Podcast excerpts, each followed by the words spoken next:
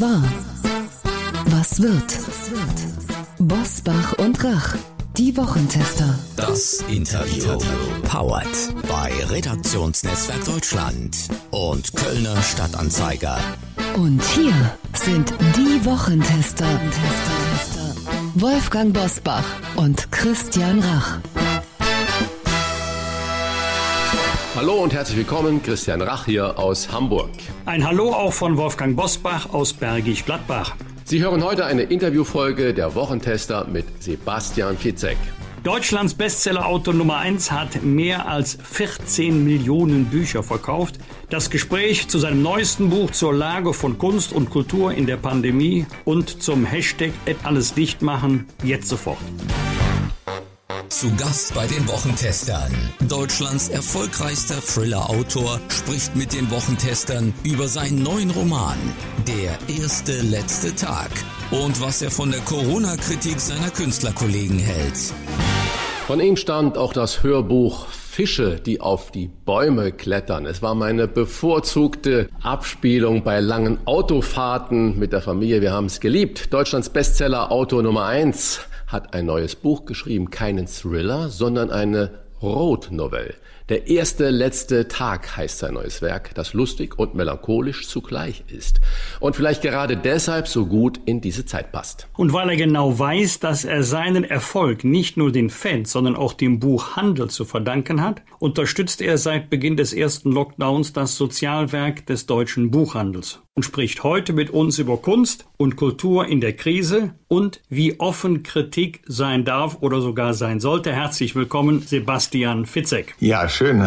Guten Tag. Vielen Dank, dass ich hier sein darf. Gerne. Herr Fitzek, als Sie vergangene Woche in der Talkshow 3 nach 9 saßen, war auch der Schauspieler Jan-Josef Liefers zugeschaltet und die Debatte über die, in Anführungsstrich, ironisch formulierte Kritik an der Künstlerinnen und Künstler an zu viel untertanen Geist kochte richtig hoch. Was mhm. sagen Sie heute mit ein bisschen Abstand? War es peinlich, dass so viele Künstler ihr Video zurückgezogen haben oder war es eine Einsicht, dass man vielleicht übers Ziel hinausgeschossen hat? Ich finde, man darf ja seine Meinung auch, auch ändern. Das finde ich sogar irgendwie richtig gut. Normalerweise ist man ja beispielsweise in einer Talkshow und man redet miteinander, eigentlich nicht miteinander, sondern gegeneinander. Jeder kommt mit einem vorgefertigten Programm, mit einer These, die er bestmöglich verkaufen will und so richtig zugehört wird ja eh nicht, äh, sondern man äh, hofft, dass man die, die zuschauen, irgendwie überzeugen kann. Und mit diesen guten Hoffnungen, glaube ich, sind auch die Künstler aufgetreten und haben diese, diese Videos zusammengestellt und haben dann gemerkt, das, was wir eigentlich erreichen wollten, haben wir nicht erreicht. Ganz im Gegenteil, nicht nur Applaus von der falschen Seite, das kann man ja mal mit in Kauf nehmen, wenn auch der Applaus von der richtigen Seite kommt. Aber der blieb eben aus. Und dann finde ich eigentlich völlig legitim zu sagen, wir haben zugehört. Das war vielleicht auch, wie Jan-Josef Liefers in der Talkshow dann sagte, das falsche Mittel, die Ironie und äh, der Sarkasmus. Und wir ziehen das jetzt zurück, weil es eben so nicht funktioniert hat. Ich finde das eigentlich recht ehrenwert. Sie sind auch ein Radioprofi und haben unter anderem bei RTL gelernt und gelehrt, wie gute Comedy funktioniert. Geht Ironie oder Sarkasmus bei so einem ernsten ernsten Thema fast zwangsläufig schief? Also das hätte mir mein damaliger Volontärsvater Rüdiger Kreklau und mein Mentor gesagt, von vornherein. Äh, das ist ja wirklich ein sehr feines Instrument, was bestimmt jetzt mal, sag mal, das, das doofe Wort massentauglich nicht ist, aber man will ja hier große Mengen von Menschen erreichen. Und das kann per se, gerade wenn es so hoch emotionalisiert ist, das Thema, es kann eigentlich nur schiefgehen. Und ich weiß auch, dass äh, Nico Hoffmann, der hat ja in vielen Interviews gesagt, der Filmproduzent, e-, egal wie richtig die Intentionen sind, ich meine, es sind sicherlich wirklich Leute, die eben nicht, alle von den 15 sind nicht alle privilegiert, wie es heißt, sind nicht alle, die ständig ähm, mit Aufträgen überschwemmt werden. Und vor allen Dingen kennen die auch viele, viele Leute hinter den Kulissen, die natürlich ähm, am Existenzminimum knapsen. Und das macht einen wild und wuschig und lässt einen dann eventuell auch wirklich übers Ziel hinaus äh, schießen. Und Ironie und Sarkasmus, das, das glaube ich, das, das musste zwangsläufig schiefgehen. Was haben oder hätten Sie zu kritisieren und wie würden Sie diese Kritik formulieren? Sie meinen jetzt generell nicht an den an der Aktion. An der Corona-Politik, an den getroffenen Maßnahmen. Ja. Das muss ich sagen. Es gibt eine ganze Masse zu kritisieren. Ich muss bloß eine Sache vorausschicken. Ich bin nach wie vor der Meinung, dass wir jetzt nicht in der Phase der der Kritik sind, sondern ich bin ich bin in der Phase, in der wir wirklich aus den Fehlern, die wir gemacht haben und die wurden zwangsläufig gemacht, ähm, lernen müssen. Der erste Fehler. Also ich finde, wir haben ein ganz großes Kommunikationsproblem, äh, denn zwangsläufig musste äh, im März letzten Jahres mussten Entscheidungen getroffen werden. Heute die Polter auch ein einige. Da mussten Fehlentscheidungen folgen. Aber eine kommunikationsgroße Fehlentscheidung war eben der Bevölkerung erstmal zu sagen, Masken wirken nicht, um ihnen dann zu sagen, nee, doch, jetzt musst du verpflichtend FFP2-Masken tragen. Das ist eigentlich ein ganz normaler Prozess in der Wissenschaft, dass man merkt, okay, ich habe mich geirrt. So wie eben jetzt auch die äh, 50 Akteure sagen, ich habe mich geirrt, ich ziehe mein Video zurück. Dass man sagt, ich habe mich geirrt, die Masken wirken doch und so ist der Fehler zustande äh, gekommen. Man hat aber natürlich äh, Leuten, die jetzt etwas Böses wollen, die also ähm, äh, Verschwörungstheorien ähm, aus welchem Grund auch immer, propagieren und sich ähm, darin suhlen. Diesen Leuten hat man ja Tor und Tür geöffnet. Als man dann später eben ähm, kamen äh, Problematiken bei der Testung hinzu, dass nicht, äh, dass nicht genügend vorrätig war und dann später eben die Impfung, die, die schleppend ähm, vorläuft. Und immer wieder hat man auf ein Mittel zurückgegriffen, nämlich ähm, das mit Angst zu kommunizieren. Und ich habe beispielsweise von Menschen, dass das zirkuliert ja dann so im Internet und zwangsläufig kriegt man von irgend irgendjemanden, der jetzt gar kein Corona-Leugner ist. Man kriegt trotzdem, man kriegt eine, eine WhatsApp, da wird dann, ähm, habe ich eine bekommen und da stand dann drauf, im März ja, gab es eine Untersterblichkeit, weniger Menschen gestorben als im letzten Jahr. Und das wurde dann in einigen Teilen im Netz eben als Beweis dafür genommen, dass die Maßnahmen nicht funktionieren. Und ich habe dann gesagt, ja Mensch, aber warum nimmt man denn sowas nicht mehr und kommuniziert das auch und sagt, wie toll, es wirkt. Ich meine, wir sehen es doch. Wir sind doch gerade auf einem Plateau angekommen. Und das ist doch erstmal ein Erfolg. Ein Erfolg der Impfung. Es ist ein Erfolg, dass die Leute sich an Maßnahmen halten, obwohl sie vielleicht sogar wirtschaftlich oder auch psychisch darunter zu leiden haben. Und, und, und. Ich finde, dass jetzt langsam mal in der Kommunikation die Phase angekommen ist, dass wir wirklich sagen könnten, hey, was wurde da großartiges gewuppt? Und ich glaube, die Angst, die Angst ist jetzt als alleiniges Mittel, das ist ein bisschen verbraucht. Kommunikationsproblem ist natürlich das Stichwort. Wir geben hier in unserem Podcast bewusst unseren Gästen Zeit, ihren Standpunkt klar und deutlich zu formulieren, ohne dass wir ständig da reinquatschen. Trotzdem fragen wir natürlich nach und die Nachfrage mhm, an Sie ist, warum gibt es denn bei den Debatten bei uns im Land oft nur noch schwarz oder weiß. Ist das ein deutsches Problem, äh, dass wir nur noch zu den beiden äh, Extremen auf rechts oder links, äh, schwarz oder weiß tendieren?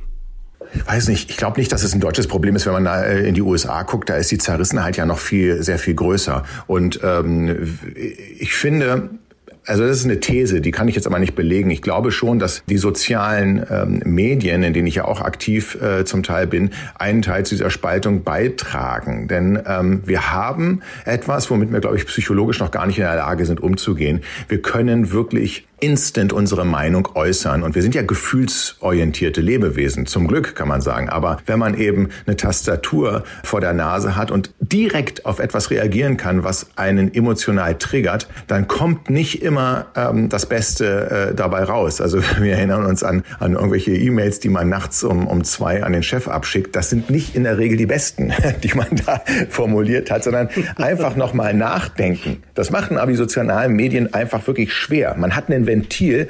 Und was psychologisch ganz schlimm ist, man sieht nicht die Reaktion auf der anderen Seite. Man liest sie zwar, aber man sieht nicht, hat man jemanden verletzt, getroffen, ähm, hat man eine, eine Zustimmung, hat man die Zustimmung von denen, die man überhaupt erreichen wollte. Es fehlt wirklich an dem Gegenüber. Und das führt dazu, dass man immer mehr draufhaut, weil man ja Reaktionen provozieren will.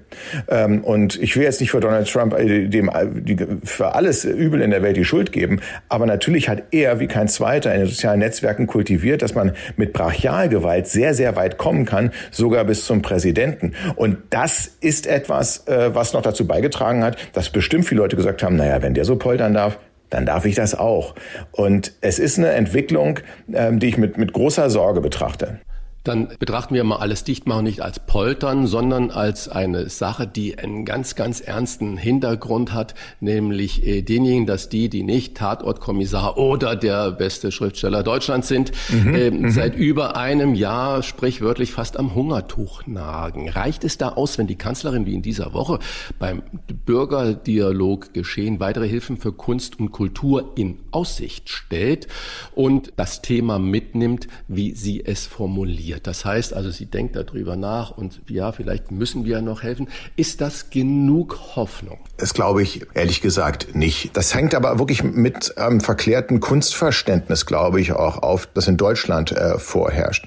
Es gab ein sehr gutes Interview mit, äh, und das meines Erachtens war das in der Süddeutschen, jetzt nichts Falsches sagen, aber es war mit einem äh, derjenigen, der weltweit für Konzerte zuständig ist und beispielsweise für Rammstein ähm, die ganze Logistik übernimmt und der beschrieben hat, wie seit dem Lockdown eben 4747 Flugzeuge mussten storniert werden und das sind Arbeitsvorgänge. Da ist bis auf den Millimeter und das Gramm genau sind Gewichte austariert. Ähm, äh, da sind hochprofessionalisierte Arbeitsprozesse im Gange und ich glaube, es herrscht in Deutschland, das hat er auch so beschrieben, die Romantik vor, dass man ja beispielsweise eine Band, äh, die die geht äh, auf die Bühne und und wirkt die Roadies irgendwie in der Kneipe an mit dem Versprechen auf Sex, Drugs und Rock'n'Roll Rock'n'Roll. Und es wird einfach übersehen, dass in diesem Kulturbereich wirklich wahnsinnig viele beschäftigt sind, viel davon abhängt und dass die tatsächlich, das muss man sagen, jetzt eben seit einem Jahr, zumindest die, die hinter den Kulissen stehen, äh, nicht arbeiten können und, und, und dürfen. Und dass die natürlich verzweifelt sind, ich meine, das kann sich, das glaube ich, das kann jeder sehr gut nachvollziehen.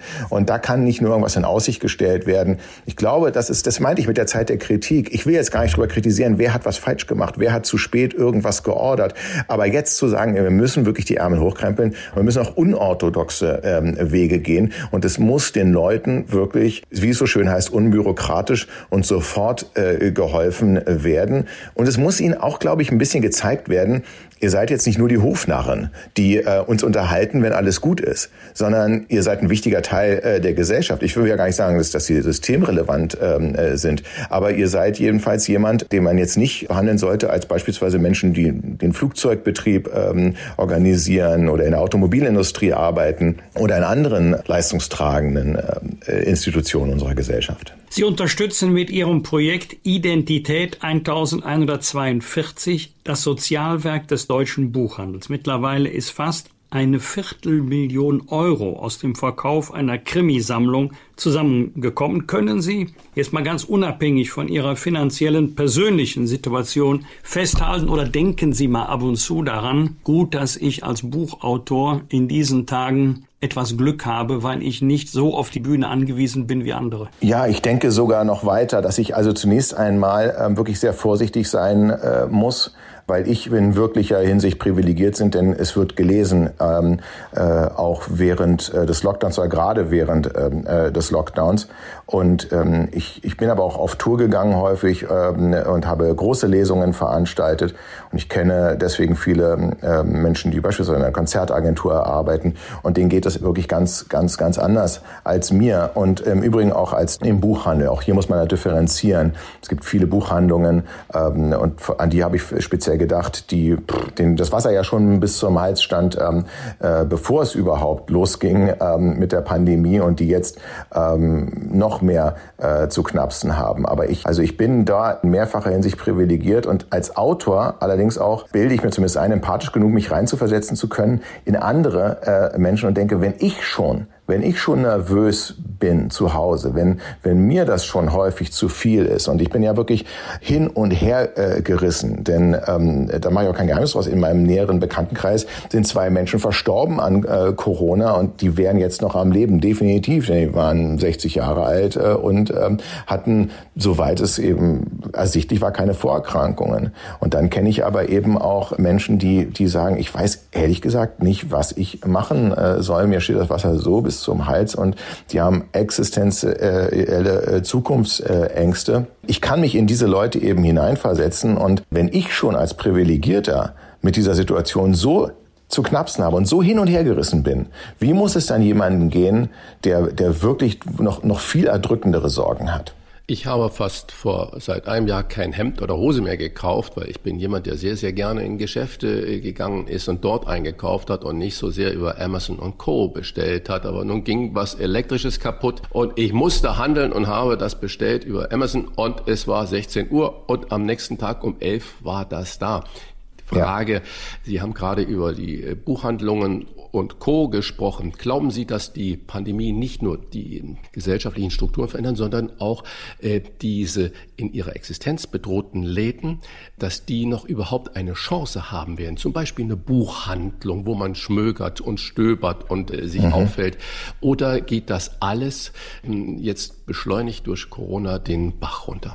Also ich bin ja nun kein Prophet und ich habe mich auch häufig äh, schon äh, geirrt, äh, was sowas anbelangt. Stichwort war der der E-Reader. Als der eingeführt wurde, das E-Book sozusagen, da wurde ja ge gesagt, das wird jetzt die iPod, iPad iPad äh, und iPhone-Generation, äh, die Smartphone-Generation äh, überrollen, die, die sowieso schon auf dem Bildschirm konditioniert sind, die werden jetzt, ähm, jetzt auch nur noch elektronische Bücher lesen und nichts mehr Haptisches haben wollen. Das hat sich als Gegenteil eigentlich fast erwiesen, denn die ältere Generation greift eher zum, zum E-Book statistisch gesehen, weil das eben, da kann man die Schriftart vergrößern und ich merke das auch bei mir, ich brauche langsam eine neue Brille.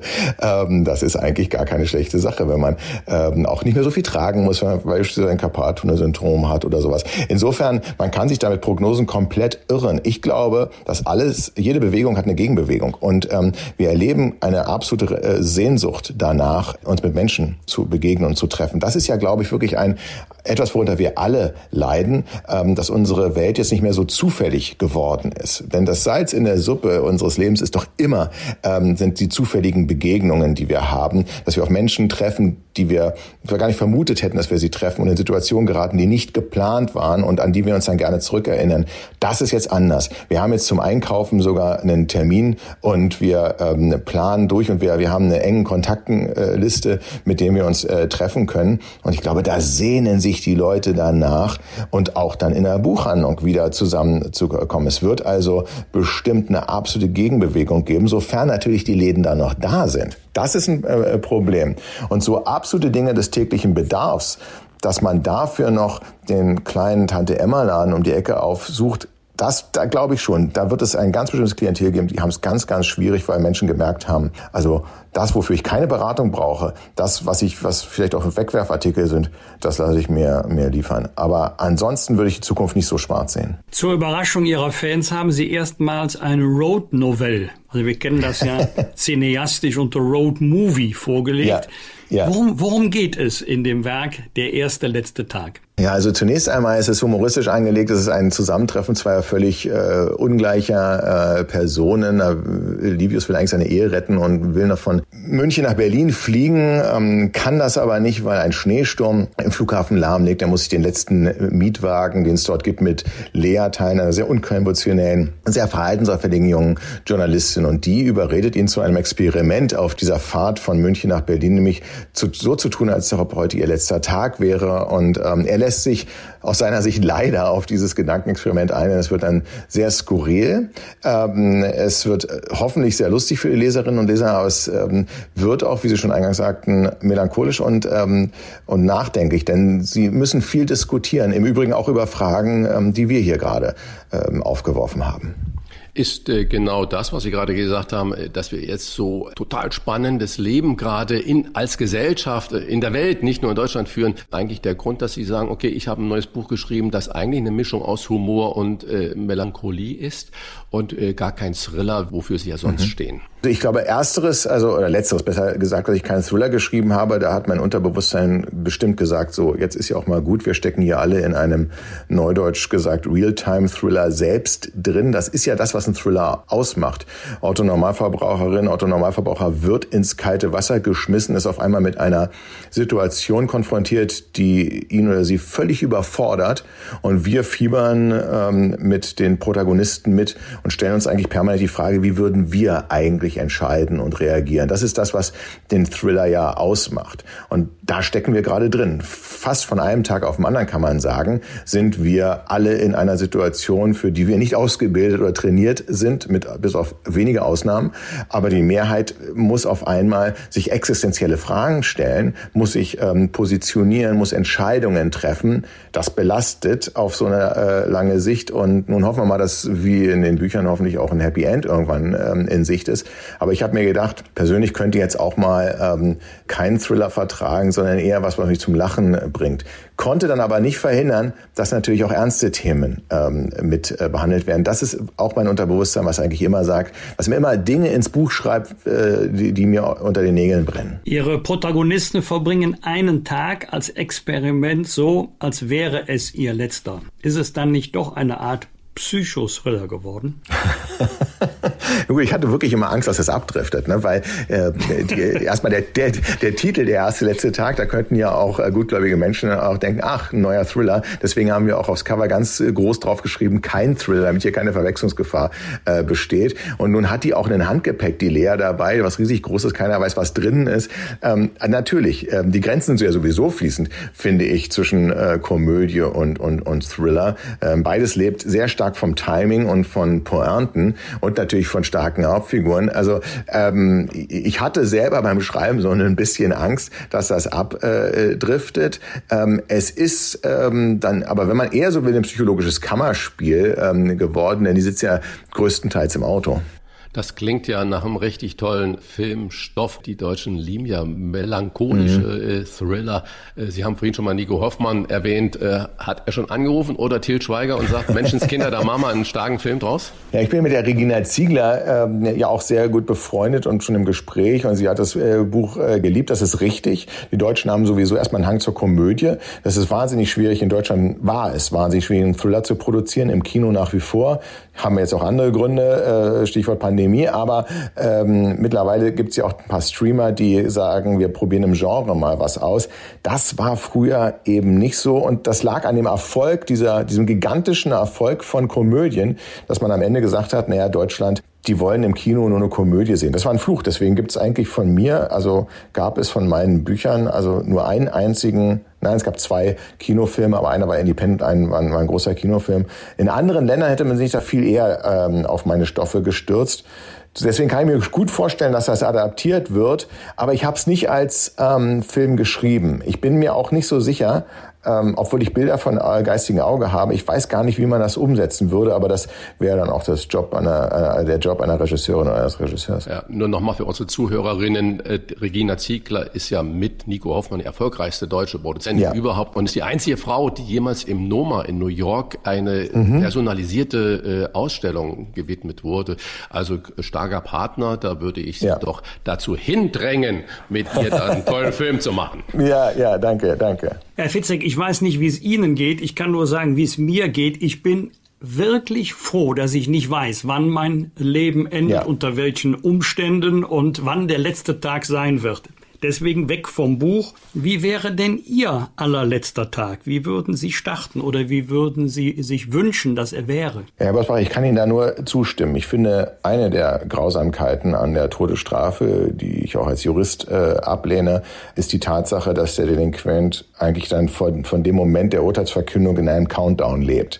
Und wir sind nicht dafür geschaffen, uns jeden Tag, eigentlich jede Sekunde unseres Daseins mit unserer Sterblichkeit auseinanderzusetzen. Wir machen das hin und wieder mit Literatur, mit Filmen, mit Gesprächen, auch in der Kirche, wenn man gläubig ist. Aber und das ist auch etwas, was uns in dieser Zeit so belastet. Wir werden ja Tag für Tag für Tag mit Todesstatistiken konfrontiert.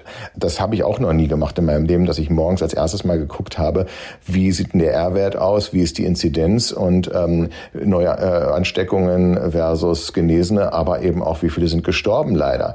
Ähm, das ist etwas, was das Gemüt auf jeden Fall belasten muss. Und selbst wenn man sich vornimmt, nicht an den Tod zu denken, man geht raus und man sieht Menschen mit Masken, findet das gut, dass man diese sieht, aber Aber mein Unterbewusstsein, mindestens mein Unterbewusstsein sagt doch, ähm, da kommt mir ein potenziell tödlicher Virenträger entgegen. Auch dafür, ich glaube, sind wir, wir sind nicht für die permanente Auseinandersetzung eben äh, geschaffen. Punktuell mal zu sagen, was ist denn der letzte Teil, wie würde ich den begehen? Das haben Sie auch gefragt. Ähm, ich habe während des Schreibens gemerkt, dass es fast weniger darauf ankommt, was ich mache. Ich würde nämlich auch verreisen. Ich finde, Reisen ist ähm, äh, eben fördert diese zufälligen neuen Begegnungen. Reisen ähm, schafft die meisten Erinnerungen. Und ich finde, umso mehr Erinnerungen man hat am Lebensende, umso erfüllter war das Leben. Also würde ich mich auch, weil es das Schnellste äh, ist, was man machen kann, auch in ein Auto setzen, dann aber zu einem Ort fahren, an dem ich eben noch nicht war, um möglichst noch eine neue Erinnerung zu haben. Und viel wichtiger aber als die Frage, was ich mache, wäre mit wem.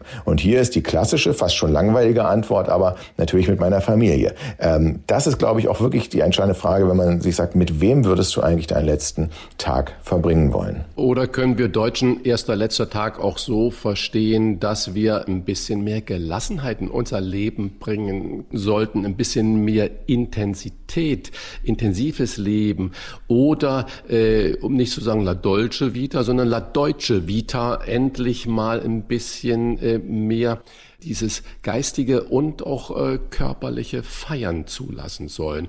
Einfach als Appell für intensives Leben. Also ein Appell für intensives Leben, da gibt es zwei sehr schöne und kluge Zitate, beide nicht von, von mir ähm, stammen. Das eine ist von Reinhold K. Sprenger, der gesagt hat, wir Menschen sollten weniger Angst vor einem kurzen als vor einem schlechten Leben haben. Das stimmt, darüber müssen wir nachdenken. Was macht unser Leben eigentlich lebenswert? Genau das ist es ja, was wir auch, was uns teilweise jeden überfordert in der Pandemie. Es zwingt uns, wenn nicht bewusst dann, ich habe es schon häufig zitiert, mein Unterbewusstsein zwingt mich dazu, mich damit auseinanderzusetzen, was ist denn eigentlich Leben? Was macht es lebenswert? Was vermisse ich eigentlich? Ein Schicksalsschlag, deswegen gucken wir immer auch gerne Thriller oder Krimis, nicht weil wir so Mord und Blut äh, rünstig sind ähm, als Deutsche, sondern weil so ein Schicksalsschlag uns normalerweise eben mit der eigenen Sterblichkeit konfrontiert. Und wenn wir mit der Sterblichkeit konfrontiert werden, dann denken wir über unsere Prioritäten nach in unserem Lem. Manchmal kennt man es, man kommt aus dem Kino raus und hat einen Film gesehen und denkt, ja, eigentlich wie der Held, wie die Heldin, ich müsste auch andere Prioritäten setzen. Einige kennen das leider, wenn sie beispielsweise aus einem Unfallauto rausgestiegen sind und hoffentlich nur einen Kratzer abbekommen haben, aber man hätte es hätte auch böse ausgehen können. Da sagt man sich ja auch nicht, wenn man aussteigt, ähm, ach verdammt, guck mal, es regnet, ich habe die Wäsche rausgehängt, sondern man sagt sich, toll, dass ich noch am Leben bin. Wofür nutze ich eigentlich meine meine Lebenszeit? Und da ist das zweite Zitat, ähm, finde ich sehr wichtig, was äh, aus der Palliativmedizin kommt, was äh, äh was sagt, also es ist nicht ähm, äh, der Sinn, dem Leben mehr Tage zu geben, sondern den Tagen mehr Leben. Und das Leben lebenswert zu machen, das zieht sich so durch wahnsinnig viele Bereiche. Ja, da ist, das ist von, ähm, von der Krankenversorgung und ähm, Palliativmedizin habe ich angesprochen, eben aber auch bis hin zur Frage jetzt im, im Lockdown, wie kann ich mein Leben weiterhin lebenswert gestalten, wenn der Lockdown vorbei ist? Was, was vermisse ich denn gerade? Ich finde, das ist eine ganz wichtige Frage. Online-Shopping. Ja, was vermissen ähm, Sie denn gerade, Herr Fitzek? Äh, äh, ja, wie gesagt, on, was vermissen Sie online, besonders? Also, was ich ganz besonders vermisse, äh, sind die Begegnungen mit Menschen. Im Übrigen auch, und das sagte ich schon, die zufälligen Begegnungen mit Menschen, was nicht geplant ähm, ist. Es herrscht auch das Vorurteil, dass Autoren gerne in ihrem stillen Kämmerchen sind, im Elfenbeinturm und, und schreiben und dann etwas veröffentlichen. Das ist vielleicht die Phase des Schreibens, das ist eine sehr einsame, wie übrigens die Phase des Lesens auch. Aber ähm, was davor zur Geschichte führt, das ist ein Leben. Stephen King sagte einmal, er ist in erster Linie ist er Familienvater, politisch engagierter Mensch. Er ist sportbegeistert, geht zu Baseballspielen, nimmt an Diskussionen teil, er reist. Erst in zweiter Linie ist er Autor und dann schöpft er aus dem Leben, was er hatte, um die Geschichten zu Papier zu bringen. Das ist bei mir genauso, ohne mich jetzt mit ihm auf eine Stufe stellen zu wollen, aber das Schema, was dahinter steht, das stimmt. Wir müssen erstmal ein Leben haben. Ich vermisse die Gespräche, die Begegnungen ähm, mit Menschen, ähm, den Austausch, der ähm, eben nicht, für mich, für mich kann das kein Zoom-Meeting, ähm, im Übrigen auch kein Telefonat ähm, ersetzen, die, äh, die persönliche Begegnung. Der erste letzte Tag, so heißt das aktuelle Buch von Bestsellerautor Sebastian Fitzek. Kein Thriller steht schon auf dem Titel. Viel Inhalt, viel Tiefe, aber Sie können das Buch auch ruhig schräg halten. Es läuft kein Blut heraus. Und der Mann hält, was er verspricht. Es war ein tolles Gespräch. Vielen Dank, lieber Sebastian Fitzek. Und ein Geständnis noch als alter weißer Mann. Ich bin natürlich stolzer Besitzer eines E-Books das ich auch gerne mit auf Reisen nehme. Zum Beispiel ja. im Zug oder im Flugzeug ist es ja bequem. Ja. Aber für mich geht nichts über ein gutes altes Buch in der Hand. Vielen Dank, bleiben Sie gesund, alles Gute. Vielen herzlichen Dank. Ja, bis bald. Bis bald. Fragen und Anregungen für Bosbach und Rach?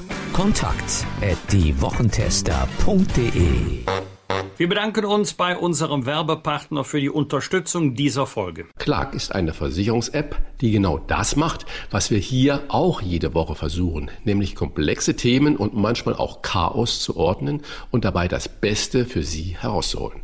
Ganz viele Hörerinnen und Hörer werden beim Thema Versicherungen an Kleingedrucktes, geringe Vergleichbarkeit und hohe Kosten denken. Doch das muss nicht sein, denn Sie können Ihre Versicherungen digital managen und dabei auch noch Geld sparen. Wie das geht? Mit Clark. Das ist eine App, mit der Sie sich einen leichten Überblick über alle Ihre Versicherungen verschaffen können. Clark bewertet jeden Ihrer Verträge unter zwei Gesichtspunkten. Erstens, brauche ich diese Versicherung wirklich? Und zweitens, stimmt das Preis-Leistungs-Verhältnis? Die Clark-App vergleicht mit ihrem Algorithmus tausende Tarife von mehr als 160 Versicherern für Sie und schlägt zu Ihren vorhandenen Verträgen bessere Alternativen vor. Übrigens dauerhaft kostenlos und unabhängig von einzelnen Anbietern. Bei Fragen helfen Ihnen die Versicherungsexperten von Clark per Telefon, E-Mail oder Chat weiter, ohne lästige Wartezeit. Das ist ein Versprechen. Mehr als 300.000 Kunden nutzen die Clark-App bereits. Und für unsere Wochentester, Hörerinnen und Hörer, haben wir ein exklusives Testangebot, mit dem Sie von Clark einen 30-Euro-Gutschein von Amazon erhalten. Merken Sie sich bitte dafür den Gutscheincode TESTER. Bitte in Großbuchstaben schreiben. Wie das funktioniert? Laden Sie die Clark-App im App Store Ihrer Wahl herunter und gehen Sie auf die Webseite clark.de für Deutschland oder goclark.de AT für Österreich. Wenn Sie sich dort registrieren und mindestens zwei Versicherungen bei Clark hochladen, erhalten Sie mit dem Gutscheincode TESTER einen Amazon-Gutschein im Wert von 30 Euro nach der Bestätigung. Aber wichtig bei Clark, Sie müssen keine neue Versicherungen abschließen. An Ihren Verträgen ändert sich selbstverständlich ohne Ihre ausdrückliche Zustimmung nichts und Ihre Daten sind in einem deutschen Rechenzentrum gesichert. Stellen Sie Ihren digitalen Versicherungsmanager Clark doch einmal auf die Probe. Tester ist Ihr persönlicher Gutscheincode. Alle Infos und die Teilnahmebedingungen finden Sie auch in unseren Show Notes. Das waren die Wochentester, das Interview mit Unterstützung vom Kölner Stadtanzeiger und dem Redaktionsnetzwerk Deutschland. Wenn Sie Kritik, Lob oder einfach nur eine Anregung für unseren Podcast haben, schreiben Sie uns auf unserer Internet- und auf unserer Facebook-Seite. Fragen gerne per Mail an kontakt@diewochentester.de und wenn Sie uns auf einer der Podcast-Plattformen abonnieren und liken, freuen wir uns ganz besonders. Danke für Ihre Zeit. Die neue reguläre Folge hören Sie am Freitag, Punkt 7 Uhr. Bitte die Wochentester einschalten. Was war? Was wird? Wolfgang Bosbach und Christian Rach sind die Wochentester. Ein Maßgenau Podcast. Powered bei Redaktionsnetzwerk Deutschland und Kölner Stadtanzeiger.